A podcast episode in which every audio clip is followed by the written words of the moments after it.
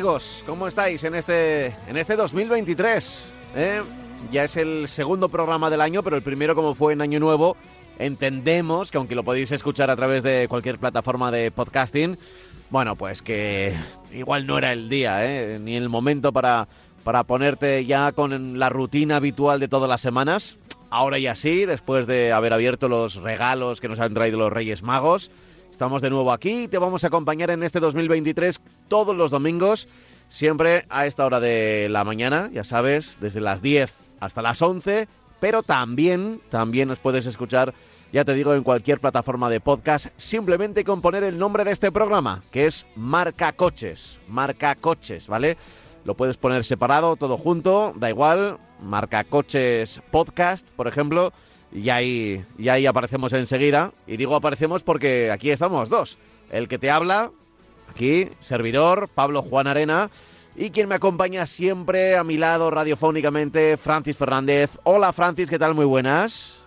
Hola, ¿qué tal? Pablo, ¿cómo estás? ¿Cómo, cómo, cómo han ido estos primeros días del, del año 2023?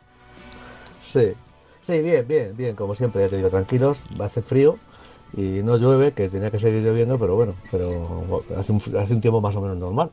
Y hay que tener cuidado todos los que nos movemos por carretera, pues con las placas de hielo y con, porque ya Hmm. que está cayendo en estos días, pues lógicamente habrá, habrá carreteras que estén peligrosas, ¿no? Con los rocíos que caen por la noche y las heladas por la, de, de madrugada, ¿no?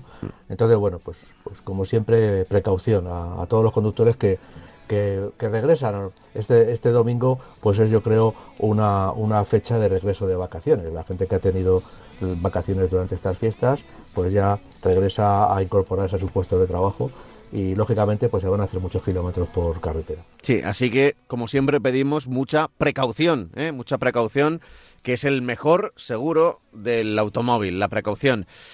Bueno, pues eh, vamos a empezar. Voy a recordar, para no perder las costumbres del año pasado, que tenemos un correo electrónico que es marcacoches arroba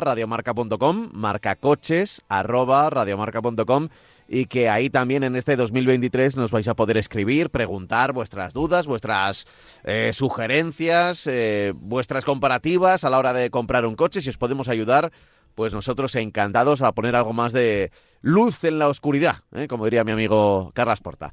Bueno, pues ahí vamos. Empezamos y lo hacemos y lo hacemos con, bueno, con las ventas. No podía ser de otra manera, que ha acabado ya el año y claro, tenemos que empezar a hacer el primer gran resumen de cómo ha ido en ventas el mercado español.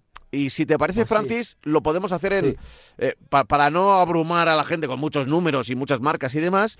Eh, lo vamos a hacer Muy de la bien. siguiente manera. Este fin de semana hablamos de las ventas motores térmicos, ¿vale? Y la semana que viene, pues nos centramos en lo eléctrico. Sí, eh, bueno, eh, yo no sé lo que te, te habrán traído a ti los Reyes, pero desde luego la industria automovilística española nacional, con los riesgos que, que trae y con la decepción que, que- que tenemos todos los que nos movemos y, y, eh, digamos, no que vivamos, pero bueno, sí que estamos metidos en toda esta, esta industria de una manera u otra, pues la verdad es que nos ha traído carbón. Eh, el año eh, no ha caído mucho, el año ha caído un 5,4%, pero llueve sobre mojado. Y entonces, en diciembre caía un 14,1% las ventas, unas cifras, con unas cifras bastante eh, pequeñas, 73.027 coches, pensando que diciembre era una, una fecha, era un mes en el que tradicionalmente se, entre, entre comillas, se matriculaban muchos coches. Y digo se matriculaban porque eh, eh, todas las concesionarias para conseguir sus, sus mm, eh, los números, cerrar la- las cuentas anuales y que tuvieran pues esa delicadeza, entre comillas, de, de los, de, los, de las marcas, conseguir sus, sus números, los números que le hacían recibir eh, descuentos, más descuentos que, que las marcas les vendían a los coches más baratos por, por, aquello de que tenían un número de ventas importante, pues eh, automatriculaban muchos coches. Este año yo creo que ni, eso siquiera. he hecho una estadística de lo que de las ventas de, de todos los años en el 2022, bueno, para, para, para abrir boca, 813.395 vehículos. Es una cifra que desde hace muchísimos años, yo creo que era desde el 2012 me parece que no se veía, una cosa espectacular por lo baja que son las cifras. Eh, en el 2021 se vendieron 859.477. En el 2020 estamos hablando de... Con la pandemia. Eh, de pandemia. 851, 211, es decir, se han vendido menos coches que eh, durante la pandemia. O sea, que bueno, que el año de la pandemia, que me parece a mí... Que durante dos meses estuvieron los concesionarios, las fábricas, todo cerrado. Efectivamente, Todo cerrado y además, ya lo dijimos en su momento, la gente, yo creo que con razón, no sabía lo que venía, eh, había expectativas con un gran interrogante, no se sabía si esto iba a durar dos meses, seis meses, eh, seis años. Y la gente, evidentemente, cuando ocurre eso, se guarda el dinero y no lo gasta. ¿eh? Y, eso es. y, sin embargo, ese año, el 2020, se vendieron más coches que en 2022. Exactamente. 850, bueno, eh, se vendieron los mismos coches que en el 2021, o 7.000 coches. Eh, y de esos 851.211 coches que se vendieron en 2020, veníamos del año 2019 de haber vendido 1.258.000.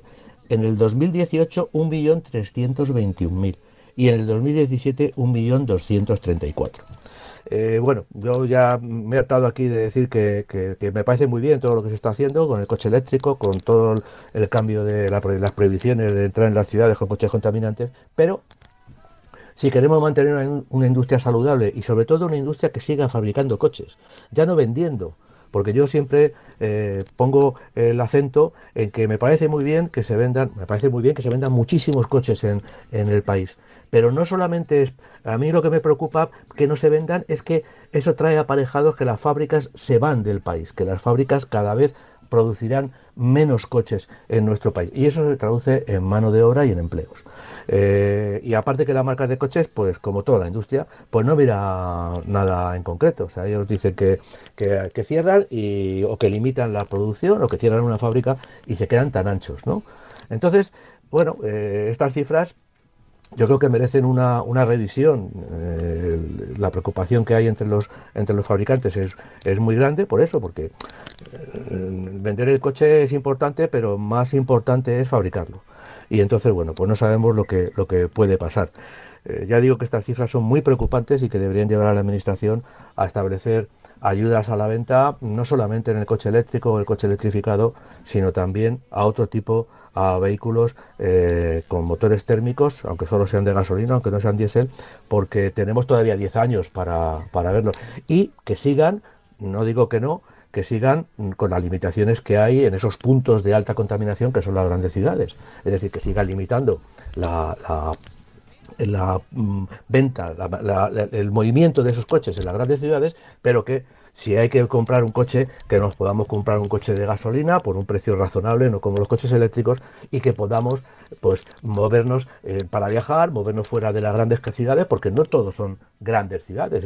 En, teoría, en este país creo que son 139 o 140 las ciudades de más de 50.000 habitantes que tienen previsto establecer limitaciones, con lo cual en pueblos, en otros sitios, pues no se van a establecer estas limitaciones y sería bueno que, que que se, que se, se, diera unas ayudas para que el coche de gasolina de toda la vida, eh, que cada vez contamina menos, pues que, y digo de gasolina, por no decir también diésel, pues que, que se ayudara, porque ya digo que, que no circular en ciudad, pero sí me voy a poder mover y me voy a poder ir de vacaciones y voy a poder hacer los viajes y salir al campo las veces que me, que me dé la gana, ¿no? no como con los coches eléctricos. ¿no? Entonces, bueno, pues eh, eso es un llamamiento, vamos, un llamamiento, es una, una, digamos, una de, mis deseos de, año nuevo para que esta industria, ya digo, no, no, limite la producción y, el número de empleos que tenemos instalados en España. Eh, si hablamos por marcas, pues en diciembre la marca más vendida ha sido Volkswagen. Aquí yo entiendo que ha habido bastantes mm, matriculaciones, eh, automatriculaciones, porque evidentemente eh, Volkswagen no aparecía en ese lugar desde hacía muchísimos meses. ¿no? Toyota está en segunda posición, sigue con su buena trayectoria. y luego Kia y Renault, con unas cifras que son 8.000, 5.000 coches, perdón, 5.000 coches en, en, un mes, pues el líder pues es bastante eh, eh, son cifras bastante bajas. Es verdad que todo está todo está muy muy muy justo. 5.647 unidades Volkswagen 5.509 Toyota 5.360 eh, Kia 5.129 Renault. No ha habido grandes diferencias pero la verdad es que no ha habido grandes diferencias porque las cifras son bajísimas a nivel de marca y a nivel de mes, sobre todo estas marcas líderes. ¿no? Eh, en el acumulado de, marcas en, el año Toyota es el líder indiscutible con 73.505 coches. Nunca se había visto Toyota en esta situación. Eh, y bueno, y la, la, gama que tiene de coches híbridos, híbridos convencionales, nada de híbridos suaves, ni de híbridos enchufables, ni de nada, pues le ha permitido eh, pues, situarse en, en, este lugar de, en este lugar de privilegio. ¿no? Es una marca que, ya hemos dicho muchas veces que, si queremos experiencia en híbridos, desde luego tenemos que mirar a Toyota. Y luego, curiosamente, pues las, las dos marcas coreanas se han situado en entre segundo y tercer lugar. Eh, Kia con 63.345 y Hyundai con 59.503. Vemos que hay un cambio radical de del panorama de ventas de coches en las que tiene mucho que ver, mucho que ver, tiene el tema de la eh, electrificación, o sea, de los híbridos, tiene mucho que ver porque es un porcentaje ya muy alto en el mercado. Luego está en cuarto lugar Volkswagen, Peugeot, Seat, Renault, Citroën, Dacia y Mercedes. Mercedes se mete entre los 10 primeros al final del año también. Y luego por modelos, pues bueno, en diciembre el Dacia Sandero ha sido el coche más vendido con 2.571 unidades, también una cifra bastante eh, escasa, pero curiosamente le saca mil unidades al segundo que ha sido el 2008 con 1687 estas cifras son también bajas pero bueno hay mucha eh, oferta y muchos productos en los que en los que eh, la gente se va a no, antes era un modelo que, que, que, ramplaba con casi todo y ahora resulta que bueno que la, la, oferta la demanda de coches en general se está dividiendo entre muchas fábricas y muchos y muchos modelos dentro de estas dentro de estas marcas ¿no? Eh, ya lo he dicho el Peugeot 2008 es el segundo coche con 1687 y luego está el Volkswagen T-Cross que sigue su, su buena andadura y un Dyke Tucson ha sido el cuarto modelo en diciembre Renault Clio, Kia Stonic, Seat Arona, Volkswagen T-Roc, el Toyota Yaris y el Fiat 500. Como vemos, en diciembre solamente se ha metido un Toyota en, los primeros 10 lugares. Y luego por luego en, por modelos en enero y diciembre, pues de luego felicitar a Hyundai porque ha conseguido con un coche como el Tucson, un sub que tampoco es barato, pues eh, subirse al primer lugar justamente por encima del Dacia Sandero. 21.985 unidades para el Tucson y 20.782 para el Sandero. El Seat Arona, que es un coche muy, muy, muy eh, buscado por alquiladores, yo creo que esta es la, la, razón de que esté en este, en este lugar, 17.462 coches. Y luego pues aparece el primero Toyota, que es el Toyota Corolla, como no podía ser de otra manera. Después Volkswagen T-Roc, Fiat 500, Toyota CHR, otro otro Toyota en, el, ranking de los 10 mejores, eh, Peugeot 2008 de los 10 más vendidos, perdón, Kia Sportage y Citroën C3. Este último también, con, yo entiendo que con muchas automatriculaciones. Y bueno, luego eh, tenemos, por ejemplo, en, en diciembre, pues el 39,9% han sido coches de gasolina, el 16,4% han sido coches el diésel y el 43,7% han sido el resto. Y ese resto se, se, divide porque los híbridos han sido de ese 43,7% de, del mercado, prácticamente el 45%, pues el 30,4% han sido coches híbridos. Y luego tenemos pequeños porcentajes. los, los, híbridos enchufables han sido el 6,26%, los, los eléctricos el 4,65% y los coches de gas han sido el 2,46%. Otro detalle que yo quería comentar, eh, eh, los sub en, esta, en diciembre han sido el 60,9% de, del mercado, eh, un poquito menos de lo que de enero diciembre del, año, pero ya estamos en el 60-61% del mercado son coches sub. Y, luego, bueno, pues otro, otro detalle que dice que el mercado no está demasiado sano eh, que está bastante, bastante, yo creo bastante enfermo, es que eh, los coches particulares pues han caído un 14,7 en diciembre y caen un 1,7 en el año con 372.000 unidades. Como siempre digo y repito, es el coche que compramos todos nosotros, eh, las personas, los conductores normales, los particulares. La empresa ha caído un 20,5%, pero sube un 4,1% en el año y estamos hablando de 334.515 unidades. Para mí es una cifra excesivamente elevada, muy cerca de los, de los que se venden en particulares, los que particulan las empresas. Y luego los alquiladores pues han caído en, en, el año un 35,1, todavía el turismo no, no, no, no sube y, y con 152.326 unidades. Lo que da también, ya digo, todos estos porcentajes, pues sumándolos, pues es lo que nos dan esas cifras paupérrimas de 813.395 eh, coches. Entonces, bueno, pues eh, este sería digamos, mi, mi, resumen del año que cerramos. Eh, ¿El problema cuál es? Pues bajo mi punto de vista es que no solamente estamos en un, en un año que, mm, yo ya digo, nos tenemos que remontar prácticamente a, 2012 para ver unas cifras similares, eh, hablando de años de crisis también, de la crisis del 2009, y, y yo, y si cogemos la bola, pues la bola está bastante, bastante turbia, ¿no? La bola no es transparente eh, lo que debiera. ¿no? no nos indica una subida del mercado, al contrario, sigue las, sigue las incertidumbres y mucho me temo que eh, si conseguimos llegar a los 900.000 coches en este año, podemos darnos con un canto en los dientes, ¿no? Porque yo creo que esa tendencia va a seguir, la industria no, va, no, no creo que se recupere en este año 2023, a pesar de que la economía, según nos indican, pues está, está bien, pero vamos, está bien, está mejor que, en el resto de Europa, hay países europeos que lo están pasando también canutas. Y, y bueno, yo le digo, que yo me conformaría con que llegáramos a las 900.000 unidades, que nos pusiéramos por lo menos por encima de, los, de, las, de las cifras de pandemia, ¿no? que, yo creo que ahí, con un treinta y tantos por ciento de caída del mercado en esas fechas, pues deberíamos recuperarnos, ¿no? Pero bueno, eh, con todos los problemas que hay de elegir vehículo, de los vehículos que están subiendo muchísimo, han subido muchísimo, o sea, eh, es difícil llegar a los coches que tradicional, a los que tradicionalmente se llegaba.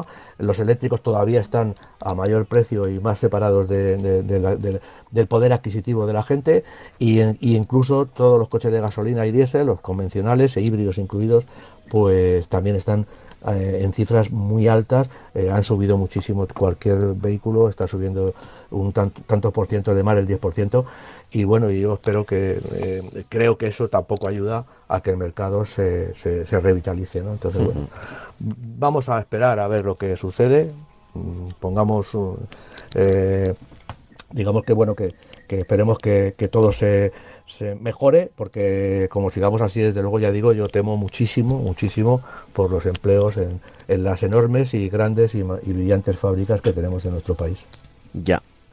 Eh, oye, por hacer un, resumen en, titulares, que siempre gusta mucho al oyente, entonces, em, para que quede claro, ¿cuál ha sido el coche más vendido? Estamos hablando solo de, de diésel gasolina, pero es evidente que, será un diésel o un gasolina, el coche más vendido del año en 2022.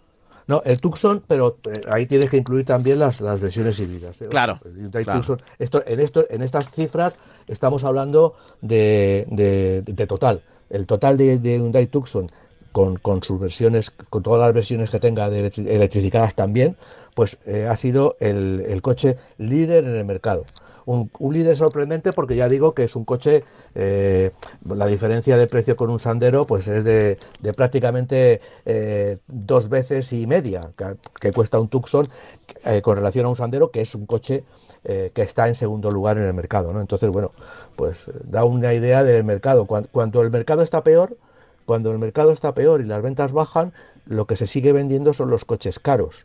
Las marcas premium siguen vendiendo coches caros, porque lo que se resienten son las marcas generalistas y los coches baratos en épocas de, crisis. Cuando las cosas van bien se vende todo, pero cuando las cosas van mal, pues la gente que tiene dinero lo sigue teniendo y se puede permitir el lujo de comprar coches caros, seguir comprando coches caros, mientras que la persona que llega a un automóvil por los pelos, pues empleando un gran sueldo, un sueldo de un año o de más de un año, pues entonces ¿qué pasa? Que, que, esos son, esos son, digamos, los modelos que se resienten más, ¿no?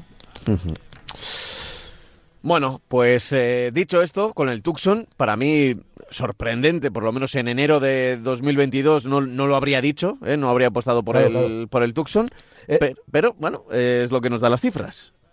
Es un gran producto. sí, sí, eso sí, desde luego, pero no, pensé que iba a ser el número uno en ventas.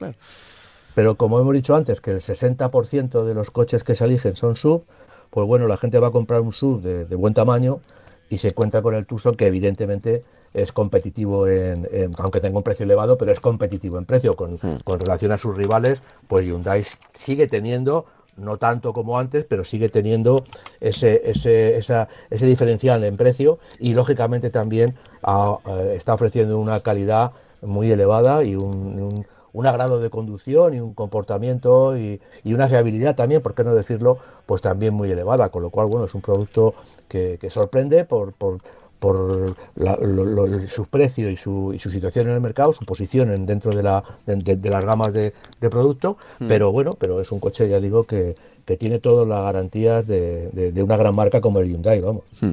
Oye, voy a aprovechar, voy a aprovechar y, te voy a preguntar, eh, bueno, te voy a trasladar alguna pregunta de nuestros oyentes, ¿vale? Las primeras consultas de este 2023 que nos han llegado a nuestro correo electrónico marcacoches arroba radiomarca.com y aquí a ver qué, encuentro, que leo. Dice, sí, mira, Alberto, ¿eh? Alberto nos pregunta y nos dice lo siguiente. Eh, ¿Creen que sería buena idea comprar ahora un híbrido ligero para aprovechar la etiqueta eco antes de que cambien el criterio? Mm, esta es una pregunta que se suele repetir, ¿eh? Sí, bueno, vamos a ver. Eh, la respuesta directa es sí. Eh, sí, sí, estamos hablando de etiquetas. Eh, evidentemente, bueno, las cosas, el cambio de etiquetas va para largo, o sea, no se van a hacer de aquí a tres meses, entiendo yo. ¿eh? Lo, mismo nos sorprende y en la administración, en la dirección general. Me extrañaría. y a tomar decisiones, pero yo me extrañaría muchísimo, efectivamente. Pero vamos, yo lo que sí le digo es, sí, es una, es una buena compra porque lógicamente mm, va, va a conseguir eh, esa, esa etiqueta, esa y, por poco dinero, por decirlo de alguna manera, porque el coste de la etiqueta eco en, otros productos pues es mucho mayor, en un híbrido convencional o un híbrido enchufable es bastante mayor que lo que cuesta la etiqueta en, estos, en ese tipo de vehículos. También es verdad que una enorme cantidad de coches de gasolina, de los coches de gasolina que se venden, en y diésel, algún diésel que se venden en el mercado, llevan ya esta eh, esta batería accesoria y este sistema de, alternador motor de arranque. ¿no? Entonces, bueno, pues ya digamos que es fácil encontrar este tipo de productos. Y ya le ya, eh, que busque grandes, grandes ahorros de consumo, pues seguramente no. Pero lo que sí es verdad es que es interesante. Es interesante y la gama de, de producto con este pequeñito sistema, pues es muy, muy alta. Y como sí ya digo, la proporción entre el dinero que voy a invertir para conseguir esa etiqueta en un producto con hibridación suave o en un producto híbrido convencional, pues es bastante más eh, ventajosa en los híbridos suaves. Hmm. Bueno, pues ya tiene respuesta nuestro, nuestro oyente. Em, si buscamos tener la pegatina, bueno, pues la mejor opción es, es un híbrido. Es un híbrido ligero, un híbrido ligero porque... pero luego nuestra recomendación es que utilices esa hibridación ligera, porque hay muchos que, que apenas la utilizan o cuando se utiliza, bueno, a veces es automático, no puedes dejar de utilizarlo ni nada porque pues, mm, pues eh, son cuestiones del, arranque, depende del modelo, ¿no? Pero, pero mm, eh, estos coches híbridos, ya que pagas un sobreprecio, mm, sobreprecio, a veces no es muy alto, por ejemplo en los GLP, ¿no? En los de, Pero, pero eh, recomendación, o sea, que no sea solo por la pegatina, o sea, realmente una vez que ya tienes la tecnología, oye, pues lo utilizas, vas a contaminar menos, pero vas a eh, consumir menos y por tanto gastar menos también, así que hay que aprovecharlo. Yo, te voy a decir una cosa, yo creo que Toyota es líder de mercado por la pegatina, hmm. sinceramente. Sí, ¿no? O sea, independientemente de que tenga una gama de híbridos brillante, que eso no hay duda, pero también es verdad que mucha gente llega, ha llegado a Toyota y al híbrido por, por la pegatina. Y en este caso, la pegatina eh, por el, híbrido suave, eh, estos híbridos suaves, pues podemos comprar desde un Fiat 500, que es el coche más pequeño que seguramente que se produce en el mercado, que se vende en el mercado, que tiene una versión tiene una versión eléctrica de treinta y tantos mil euros, pero tiene una versión más, mucho más económica, equipada, equipada, con un motor de gasolina y con ese sistema de hibridación suave. Y también podemos comprarnos un coche, pues como el Q7, o sea, también, que también a ese tipo de vehículos enormes y coches carísimos, pues les están metiendo, les están metiendo también ese sistema y ya digo, y, Mercedes, Mercedes también tiene coches muy potentes que le meten ese sistema y con eso consiguen también la pegatina. No digo que lo hagan por la pegatina en ese caso, eh, pero bueno, eh, todo ayuda ¿no? a vender coches. Entonces, bueno, pues, pues en ese sentido, como le decía al oyente, tiene una, un, un abanico enorme de, productos que van desde, desde un coche de, de 1,60 de, perdón, de, de 360 hasta un coche de, de 5 metros y un de, de, de, tamaño enorme que se podrá comprar con ese sistema de hibridación suave. Hmm. Vale, bueno, pues ahí está nuestro consejo para el oyente de Radio Marca que escribió a marcacoches.radiomarca.com. Luego seguimos leyendo algún que otro correo, pero ahora toca nuestro siguiente capítulo. Mira, había, había varios temas ¿eh? encima de la mesa. Después de las ventas, que siempre lo tenemos que tocar al final de cada mes o al comienzo del siguiente, claro cuando ya tenemos los datos. En esta ocasión lo hemos decidido dividir, dividir en dos y el próximo programa hablaremos de, de, cómo ha sido el 2022 para los eléctricos. Pero antes de meternos en modelos, es que nos llegan un montón de mensajes, Francis, sí. un montón, pero muchos mensajes a través de correo electrónico y también de, de compañeros y, y, gente que te pregunta, que sabe que te dedicas a esto y que te pregunta por los coches, sobre las marcas chinas que están invadiendo ya el mercado europeo desde hace ya unos cuantos años. Y cuando digo invadiendo, eh, puede ser en el buen y en el mal sentido, eh, por, porque bueno. marcas chinas podríamos diferenciar, pero hay algunas que en efecto, Francis, sí que están demostrando que pueden tener un valor bastante potente para el consumidor europeo. Mira, he hecho una lista aquí porque yo sabía de esta, de esta eh, digamos, curiosidad, porque lógicamente cada vez son más, cada vez te encuentras, te metes en cualquier revista, publicación en internet y, pues, te aparece una prueba o una, o una reseña a una marca y dices, ah, ya, ya, ya ha llegado a España, ya se está vendiendo, ¿no? Entonces, eh, las marcas chinas eh, tuvieron un, un, primer, un primer eh, acercamiento a, a, Europa hace ya bastantes años, cuando las fábricas lo que hacían, por regla general, era copiar de una manera descarada los diseños de las marcas europeas. Eh, yo he estado hoy, he visto Mercedes SLK, que no era Mercedes SLK, mm. he visto... Eh, Volkswagen Golf, por ejemplo. Un Golf, había un Golf chino. Sí, sí, bueno, mm. copiaban directamente sin, sin, sin, cortarse un pelo, ¿no? Hay muchísimas marcas en, China, o sea, la, industria automotriz China eh, no solamente lo que fabrica para las marcas europeas o, las marcas europeas fabrican allí para ese mercado, sino también marcas eh, de, domésticas que fabrican allí y venden allí, ¿no? Y sobre todo también en su área de influencia, que evidentemente no es Europa, sino es más la parte de Asia, ¿no? Entonces, bueno, China en España, pues los he ordenado un poco por orden alfabético.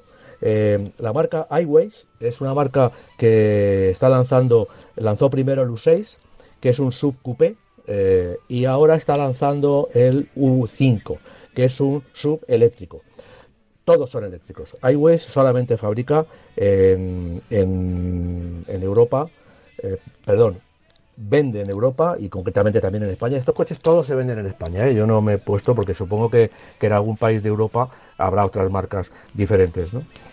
Que, que, estén por llegar a España o, no. Eh, la segunda marca, por ejemplo, es un, sub, la marca Bike, es un sub, tiene un modelo que es el X55, es un sub de, gasolina, en este caso si no es un coche eléctrico.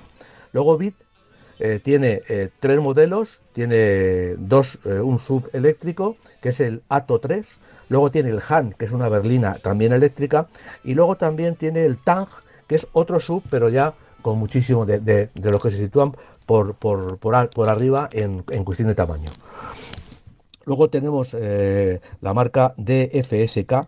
Es una marca que en, China hay varios, eh, varias corporaciones de vehículos, muchas eh, las la marcas europeas para poder producir allí, para poder desarrollarse en China, tenían que tener acuerdos firmados con marcas de allí. Entonces, eh, eh, Citroën lo tenía con Safucan, Volkswagen también. En este caso, eh, tiene DFSK es una, marca de, del grupo Dongfeng, que es un grupo muy importante en, el país asiático. ¿no?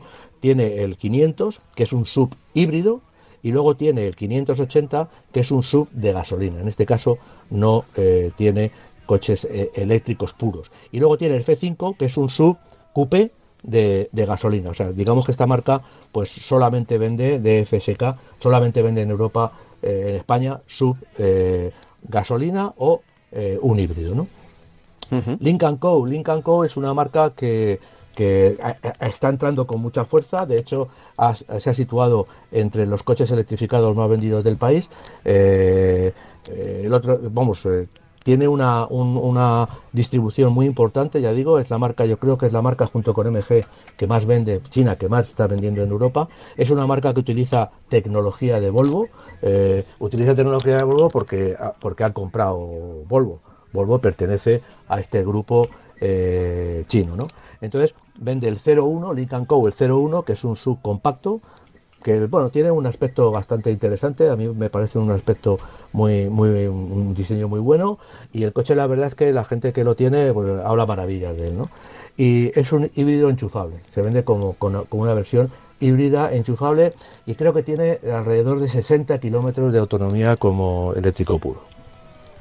Después tenemos Maxus. Maxus ya entra dentro del grupo SAIC, que el grupo SAIC es un grupo eh, muy importante también en, China. Tiene modelos como el EUNIC 5, que es un monovolumen, un coche monovolumen eléctrico. Bueno, ahora, ahora que los monovolúmenes están de capa caída, pues la marca Maxus viene con este EUNIC 5 y también con el MIFA 9, que es un monovolumen también eléctrico. Luego tiene el T9, que es un coche peculiar porque es un pickup también eléctrico. No hay muchos pickup eléctricos en, que se vendan eh, que se vendan en, en, España. Yo creo que es el único de momento, es el único totalmente eléctrico que se vende en España. Y luego, pues eh, eh, viene la marca MG. la marca MG es una marca histórica, una marca británica, una marca que, empezó, fue creada, fue digamos que lanzada por el grupo British Leyland. hay que recordar, tú te acordarás, bueno, tú te acordarás o habrás visto eh, no, quizá tú, tú no, no sepas que, que no lo sepas, que no hayas visto producir eh, MGs y Austin eh, y Minis en, Pamplona. Pamplona la Morris, sí, sí, la Morris. yo, yo ah, lo sé porque mm, mm, familiares míos y amigos de, familiares de, mis padres y sí, sí, de mis tíos trabajaban en la Morris o en empresas satélite de amortiguadores y, ese tipo de cosas. cuando llegó British Leyland aquí a, España de la mano de Audi, eh, no Austin, sino Audi, pues eh, empezaron a fabricar coches bajo licencia. Fabricaron los minis eh, de todo tipo, los minis pequeños, el Cooper, fabricaron también berlinas, fabricaron el Austin Victoria, que fue un coche desarrollado para prácticamente desarrollado para España bajo la, bajo la plataforma de, coches de British Leyland. Eh, luego, British Leyland se convirtió, en el año 68 se convirtió en Rover Group. Y luego, en 2005 quebró. Rover ya sabemos que desapareció del mercado, quebró totalmente, pero eh, digamos que SAIC también pues cogió y compró en el año 2007 eh, la, marca MG. y MG es uno de los vehículos, uno de los coches más vendidos, chinos, más vendidos en, España, también junto con, con Lincoln Co. Tiene eh, el EHS, que es un híbrido enchufable, un sub híbrido enchufable. Tiene el HS, que es un gasolina, un sub de gasolina de 162 caballos. Y luego tiene el MG4, MG5, que es un station wagon. En fin, tiene, tiene, perdón, tiene el HS y el HS, perdón, me, he equivocado. Y estos, estos coches, pues ya digo que son los coches, bueno, pues que, que quizá más éxito chinos con Lincoln Co. que tienen más éxito en España. Luego hay una marca también que también pertenece al grupo SAIC, eh, como vemos el grupo SAIC tiene bastantes marcas y está desembarcando en España, eh, el Seres. Seres es un sub eléctrico, el, SG5 es un sub eléctrico eh, también de, buen tamaño. Y luego por último el Way, que tiene un modelo que es también un, sub, un subeléctrico, Coffee, el Coffee 01. Bueno, ya vemos que la industria china, pues con, con, garantías, estamos hablando de coches que ya digamos que a lo mejor no consigue las cinco estrellas en el, en el, en el pero estará muy cerca mm, y seguramente los que no las consigan las conseguirán en un futuro. Eh, cumplen evidentemente todas las necesidades o, todas las obligaciones de, una marca convencional para ser homologados en Europa y por con el equipamiento que es necesario como equipamiento obligatorio de seguridad, en fin, eh, tiene unos precios relativamente eh, accesibles, o sea, están un poquito por debajo de la competencia y bueno, y ya digo que hay además, eh, sobre todo, un común denominador es la electrificación, sobre todo coches eléctricos, como hemos visto hay algún gasolina, algún híbrido enchufable, pero fundamentalmente son coches eléctricos y además ya digo que pues también como no puede ser de otra manera, pues se han ido al, diseño SV, que es eh, lo que se está vendiendo en este país, independientemente de que tengan también algún tipo de monovolumen, alguna marca con monovolúmenes y con pickup. Pero ya digo que bueno, hay que esperar que este año se abran, no se abran más las puertas, sino que se decidan a, moverse por Europa y en España de una manera más, más eh, con más unidades. Eh, sabemos, o sea, vamos, seguro, hay grupos grupos eh, como por ejemplo Berger, que ya que la marca, la marca pues la trae. Es decir, hay muchos grupos que tradicionalmente el grupo Berger fue la que la que se trajo aquí a España Hyundai, fue la que la que estuvo vendiendo Toyota. En fin, ha sido ha sido un, grupo autonómico que ha importado a España marcas de, mucho prestigio que lógicamente llegado el momento pues han independizado y han, tomado las casas madre, han tomado cartas en el asunto y han dicho, oye, yo quiero estar en España porque para que lo venda Berger, pues lo vendo yo. Y entonces, bueno, pues poco a poco se han ido independizando del grupo Berger, que ha sido, ya digo, una institución dentro de, la, importación de vehículos en España. Es un grupo radicado en Santander, que sobre todo lo que tiene son, son navieras. ¿no? Entonces, bueno, en, España pues hay mucha, hay alguna marca china y yo supongo que vendrán más que están siendo, aunque hay algunas que vienen directamente, pero hay, otras que vendrán de la mano de, importadores, eh, porque bueno, es la mejor manera de entrar en un país. Yo te vendrá el importador y el importador que se encargue de desarrollar la, marca en el país. Y cuando la marca esté desarrollada, si interesa, pues cojo y compro la, concesión y, soy yo directamente el que, el que vendo coches. Ya. Oye, de, todo lo que nos has dicho, ¿qué, te llama la atención? ¿Algún coche que tenga autonomía, mucho, mucha más autonomía que, un coche europeo? ¿Algún coche que mm, con condiciones parecidas sea mucho más barato? Eh, ¿Algún coche que, por lo que sea, te, lo, destacarías? Yo me quedo con estas dos marcas, con, con Lincoln Co., con el híbrido enchufable este, que está teniendo un éxito de ventas muy importante, muy importante. Eh, la verdad es que yo creo que ni ellos se lo, ellos, ni ellos se lo, se lo esperaban y sobre todo también con MG. MG, que bueno, que la gente se equivoca, la gente pues piensa, ah, vuelve la marca británica, vuelve la... No, no, es un... Es un, una, una, marca eh, china que compraron la marca esta y bueno y, y, no utiliza tampoco tecnología de rover porque bueno el rover lógicamente eh, desde el 2000 he dicho que desapareció pues lógicamente la tecnología ya está bastante desfasada y sobre todo con el tema del coche eléctrico. Y, quiero, y quiero eh, hablar de Robert porque me he equivocado antes y las, los modelos que tiene son el EHS, el HS, el Marvel R, es decir, es un, que es un sub eléctrico, el MG4, que también es un, es un, turismo eléctrico, y luego el MG5, un station wagon eléctrico, y el ZS, un sub de gasolina y eléctrico. Eh, tiene una gama muy amplia, lo que no tienen el resto de, los, de los, fabricantes. Y eh, ya digo que mm, eh, creo que el otro día leía en, en una en prensa que me parece que se han quedado prácticamente sin coches el año pasado, que llevaban los últimas, las últimas semanas del año prácticamente sin coches porque le habían vendido todo. es una marca que ya digo que, que no es china, aunque parezca mentira, pero es china y, bueno, y, yo creo, ya digo, que, es una, una de las a destacar y sobre todo también Lincoln Co. Lincoln Co. van a hacer bastante daño a las marcas tradicionales europeas o japonesas o las que Sí, sí, estoy viendo la página web. Bueno, de MG me llama la atención que en efecto utiliza el logo antiguo incluso de, de MG, sí, sí, ¿no? Claro, hombre. Sí, si, han, si le han comprado la marca también han Claro, es para tener eh, la imagen, ¿no? Para mm, entrar ya directamente en Europa, pero con algo de, imagen europea, a pesar de ser una marca china. Y el Lincoln Co., la verdad es que tiene una imagen mm, muy llamativa en cuanto a, bonita y que, que puede funcionar.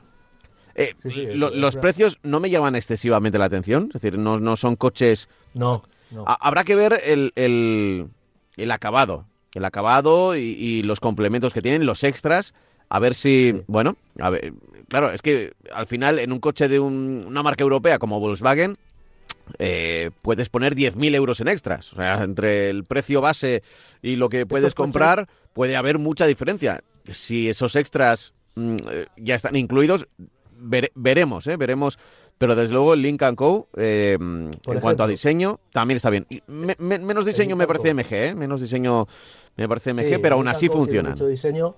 Es un coche que, por, que cuesta 44.500 euros, es un coche de, de 4,54 metros de longitud, o sea, está bien, y eh, es un híbrido enchufable. Es decir, que bueno, que eh, además tiene todo eh, lo que puedas esperar de serie.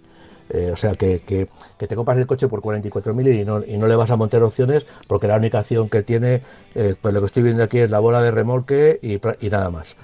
O sea, que, que bueno, que te compras un coche completo por 44.000 euros, un híbrido enchufable, que no es barato, pero claro, con un equipamiento que quizás si hubieran, si hubieran querido el quitarle algo de equipamiento y, sacar versiones más baratas, pues hubiera alcanzado precios competitivos, ¿no? Lo que pasa que, claro, eh, traer este tipo de coches de, China, pues los beneficios son mucho mayores, por decirlo de alguna manera, cuando estamos hablando de un coche de 44.500 euros, es mucho más fácil para venderlos, no complican mucho la, la venta del coche porque haya muchas posibilidades de elegir y bueno, vendes un producto que está ahí y que es ese, que no hay más y por eso lo venden con total, con el equipamiento completísimo, ¿no?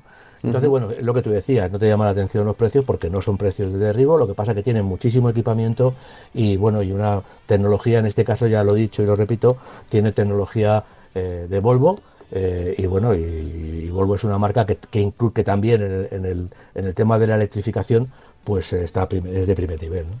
¿no?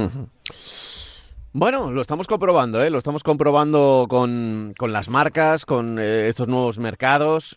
Na- nadie vende duros a peseta, ¿eh? como se decía antiguamente. O sea, habrá que pagar el coche lo que haya que pagar, pero es verdad que con estas opciones y siempre con el sello de la Unión Europea, que muchas veces nos quejamos de, que, bueno, la administración, que las restricciones, lo bueno que tiene eh, que llegue una marca china al mercado europeo es que tiene que pasar muchos controles. Tiene que pasar muchos controles. Y si no los pasan, no se va a poder vender ese coche en el continente europeo. Entonces ya simplemente con que se pueda vender en Europa, ya tienes una garantía, eh, pues por ejemplo, de seguridad, ¿no? De Euroncap. de- que habrá que fijarse exactamente cuántas estrellas ha conseguido, pero por lo menos ha ido pasando los test. Yo recuerdo que hubo hace pues más de una década varias marcas chinas que intentaron entrar en el Sí, sí, sí, continente europeo y, y Europa les dijo que no, porque no pasaban los test, ¿no?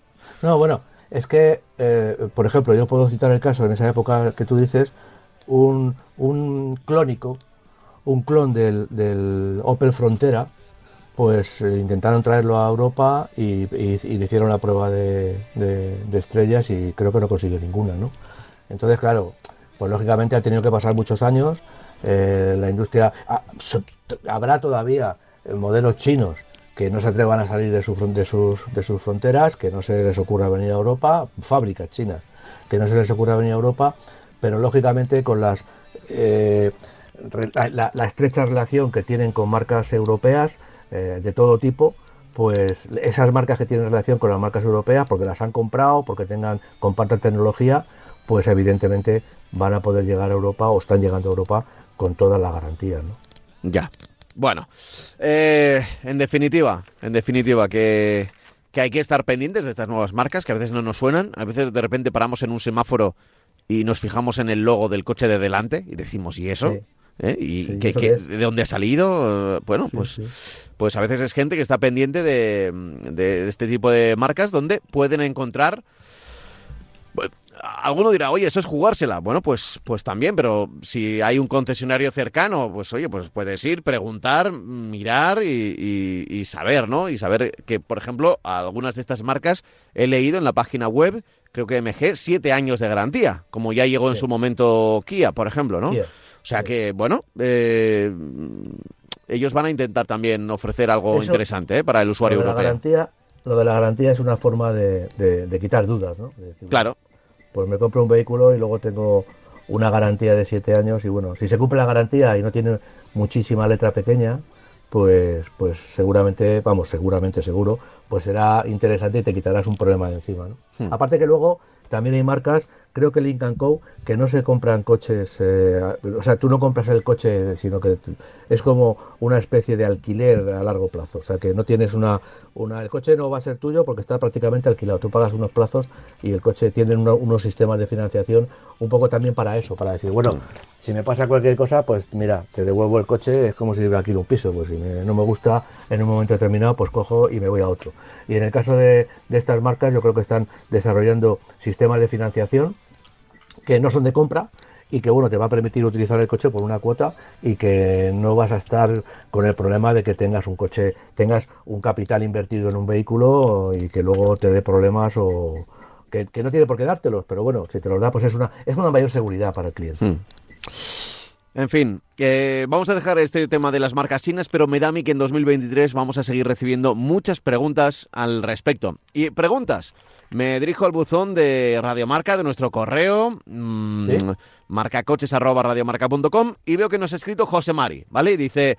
Eh, buenos días, Pablo y Francis. Felicidades por eh, vuestro programa Non-Stop y feliz año nuevo 2023. Voy directo a la consulta.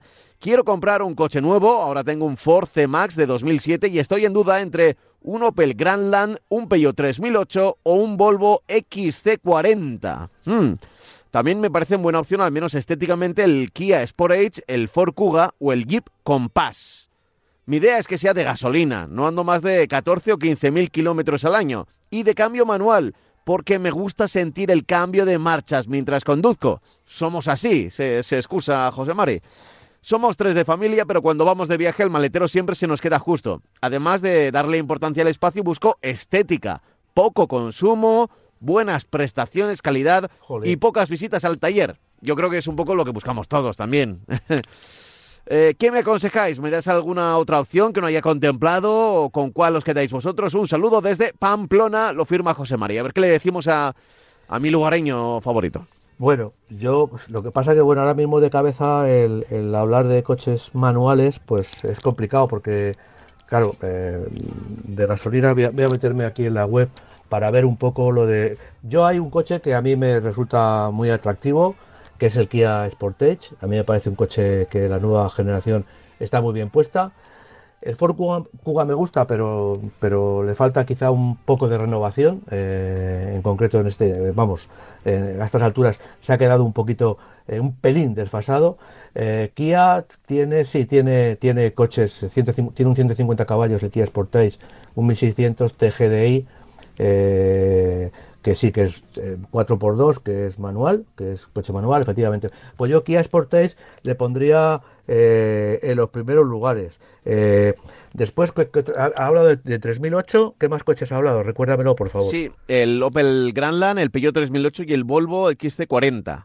Aunque también decía que el Kia Sportage, el Ford Kuga o el Jeep Compass podrían entrar en, su quiniela. Bueno, pues, eh, Volvo es una marca también que, de, garantía, lo que pasa que bueno que es una marca bastante más cara que, que los demás. O sea, Volvo nos cobra mucho, el kilo de chapa nos lo cobra, nos lo cobra muy, muy caro, ¿no? Entonces, eh, yo sinceramente empezaría por el Kia Sportage y luego Ford Kuga, aunque yo en concreto eh, el Compass, bueno, todavía le queda un poquito de, crecimiento en, cuestión de, aunque es un coche nuevo, pero todavía no tiene la, ayuda, entre comillas, de, de completa.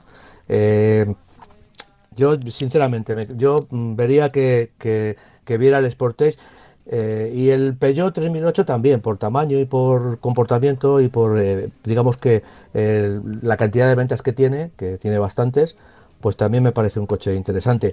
Eh, aunque a mí me parece, y voy, a, y voy a cambiar un poco el paso, que aunque no sea, ellos son un poco de familia, hace pocos kilómetros, que el 2008, en comparación, está mejor que el 3008, aunque sea un poquito más pequeño y ese sí, lo he conducido y a mí me parece un coche a tener en cuenta. Entonces yo le daría tres coches, Ford Kuga con esa reticencia que tengo. A mí Ford me gusta y he, tenido toda la vida Ford. Eh, Kia Sportage y, el 2008, no el 3008. Y, entre ellos el Kia, me quedaría con el Kia Sportage porque tiene una gama muy amplia, tiene buenos precios y bueno, para los kilómetros que hace yo estoy viendo aquí que tiene 150 caballos, tiene un diésel de, de 115, eh, si no tiene que entrar en las ciudades y tal, pues... Pero vamos, yo creo que, el 1.6 TGDI de, que tiene también con, una hidro, eh, hibridación suave, eh, por 150 caballos y 32.000 euros, sin, pues yo creo que, se pueden ser menos, pues yo creo que es una versión, un coche interesante, vamos. En acabado Drive, que es el medio, y yo creo que es también el que tiene la mejor relación calidad-precio, ¿no? Equipamiento-precio, por decirlo de alguna manera. Ya. Pues, pues eh, se nos está acabando el tiempo. He mirado el reloj y nos quedan nada, cuatro minutos para, si, acabar. Si tiene alguna duda entre esto, pues bueno, que nos, que nos vuelva a escribir, porque tampoco le doy una. Cuando abren tanto el abanico, pues es difícil, mm. es más difícil. podríamos incluso meter el, Tucson, ya que ha sido el coche más vendido del año, él no lo ha nombrado. También, también, ah, eh, Es verdad que, nombra el Kia Sportage, bueno, este sería el, el, Hyundai Tucson, un pelín, estamos hablando más de grande. un coche muy parecido cuando no es lo mismo que el Kia Sportage, el Tucson, digo. ¿eh? Sí, sí, sí, muy parecido, muy parecido. Pero bueno, a ver si José Mari se le dudas, le hemos ayudado algo y si no, que nos vuelva a escribir con, la decisión definitiva, ¿eh? o, que nos diga exactamente cómo ha evolucionado el tema. Eso es. Ya está sonando nuestra sintonía de despedida, pero fíjate, eh, se nos quedó hablar de, algún modelo concreto. Yo no sé si en un minuto mm, sí, mira, podemos hablar de uno. SEAT, por ejemplo, que ha sacado el, León.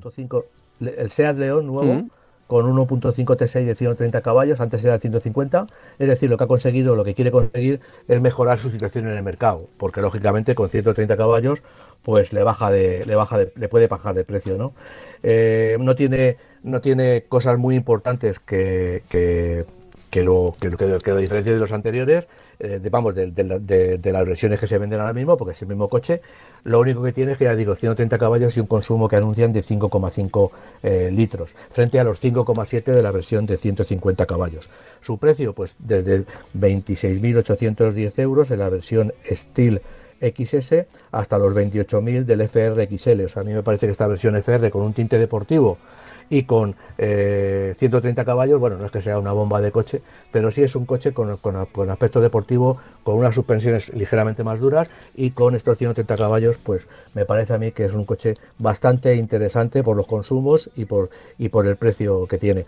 Eh, por 1.360 euros podemos comprar, además, eh, si queremos, la versión Sport Tourer, el, familiar.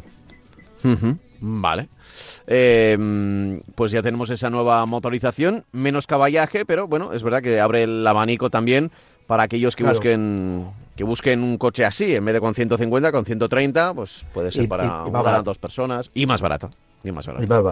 Y más barato. Aunque seguro que saldrá enseguida los famosos chips, ¿eh? que lo compras con 130 caballos y el chip ahí. Tiene ya, porque el motor al final es el 1.5 T6, ¿eh? es el, eh, pero en fin, bueno, eh, no nos metemos en ese terreno que es farragoso. Ya sabéis que aquí en este programa nunca recomendamos utilizar el tema de, los chips, no tanto porque se puede hacer el motor, que el motor se puede convertir fácilmente porque pues con electrónica se puede hacer, sino por los propios materiales del resto del coche que están hechos y preparados para para un determinado caballaje y bueno, subirle 15 caballos no va a pasar nada, pero subirle 100 caballos igual sí. Entonces, bueno, eh, eso siempre con, tranquilidad.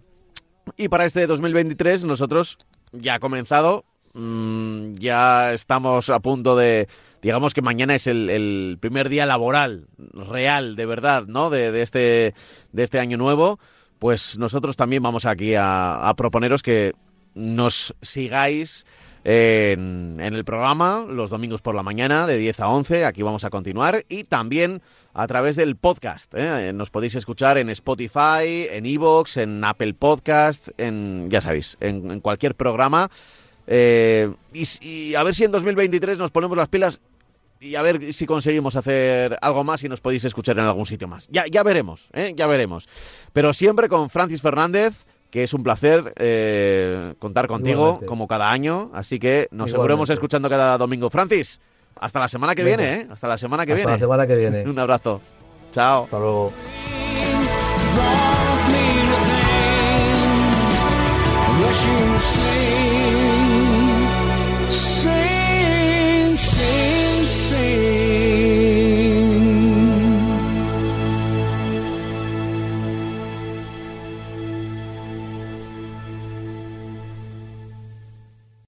Radio Marca.